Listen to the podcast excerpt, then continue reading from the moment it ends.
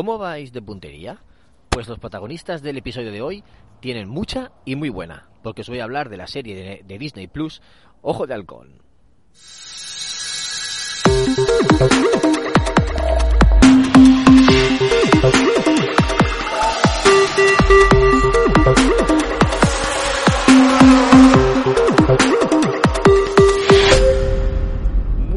A todas y a todos, bienvenidos a Ocio 2.0, vuestro podcast de recomendaciones sobre cines, series, videojuegos, tecnología, cómics o cualquier otra cosa que caiga en mis manos ociosas. Muy buenas noches, eh, noches porque yo grabo por la noche, ya sabéis que grabo cuando paseo al perro. Eh, soy David Bernat, conocido como Bernie, y os doy la bienvenida a este podcast. Y como decía en la introducción, hoy voy a hablar de Ojo de Halcón, la serie Disney Plus de Marvel que pertenece al universo cinematográfico de Marvel, al UCM, y que protagoniza ese Vengador que digamos que es el menos conocido, el menos seguido, el menos querido por los fans de los superhéroes, pero que merecía un espacio así, merecía una serie así. Es el- la obra que, él se merecía. Por- porque sí, no, no- ya no solo el actor Jeremy Renner, sino el personaje en sí, el arquero por excelencia del universo Marvel. ¿Y por qué digo esto? Pues por lo que decía hace unos segundos. Ojo de Halcón es el superhéroe menos seguido, menos conocido, menos famoso, menos con menos fans, pero aún así es importante y, y y lo ha demostrado durante toda la franquicia, incluso antes de la primera película de Vengadores, cuando salía por ahí como actor secundario, como invitado en alguna otra película, pues ha demostrado que es muy buen agente, agente de SHIELD, muy buen soldado, podríamos decir, muy buen vengador. Aunque no tenga superpoderes como otros como otros héroes, aunque no tenga un gran poder, una gran herramienta, una gran arma, armadura, lo que sea, que combata contra los enemigos, él tiene muy buena puntería, tiene un arco y, y a las flechas las modifica para que puedan hacer miles de cosas. La verdad es que eso pues puede dar mucho juego. ¿Y cuándo lo ha demostrado? Pues no solo en la primera película de Vengadores, sino aquí también, en esta serie, donde hemos visto de todo lo que es capaz con esas flechas. Y no solo él, sino también el otro personaje que le acompaña aquí.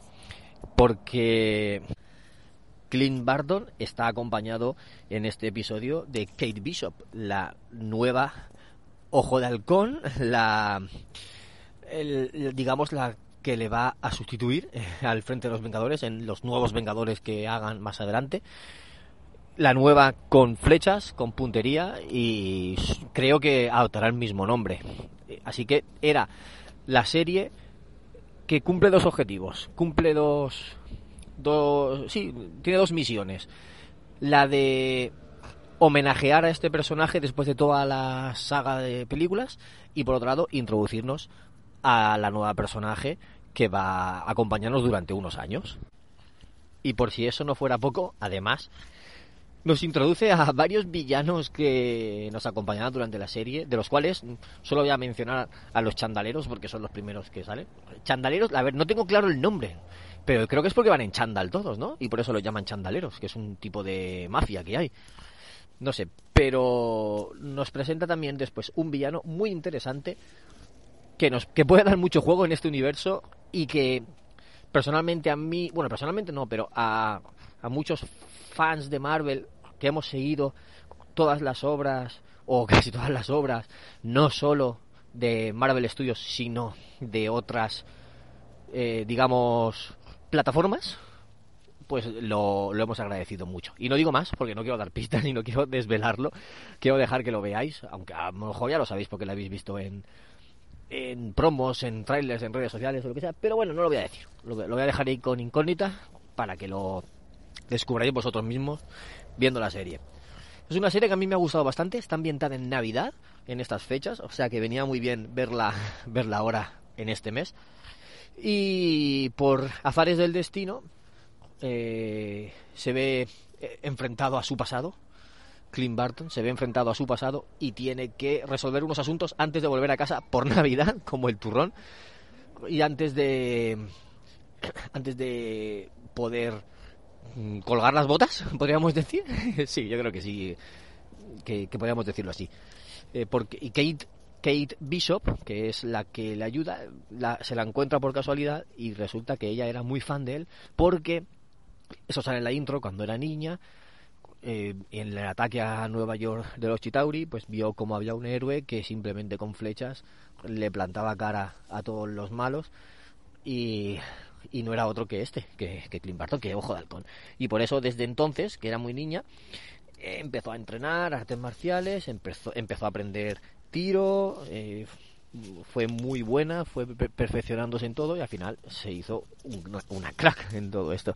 Ya, sol, ya en también en enfrentamiento cuerpo a cuerpo y, a distancia, por supuesto. Tiene muy buena puntería, la, la ha ejercitado mucho y está ahí dispuesta a relevar a, a este héroe. La historia no es nada de otro mundo, pero sí que es interesante, eh, es, es amena, te entretiene mucho, las escenas de acción están muy chulas, las escenas, algunas escenas pensadas con arco están muy bien hechas. Me gustan los arcos, siempre me han gustado, tanto en películas como en videojuegos que he usado. Y la verdad es que he disfrutado con esta serie viendo, viendo estos enfrentamientos.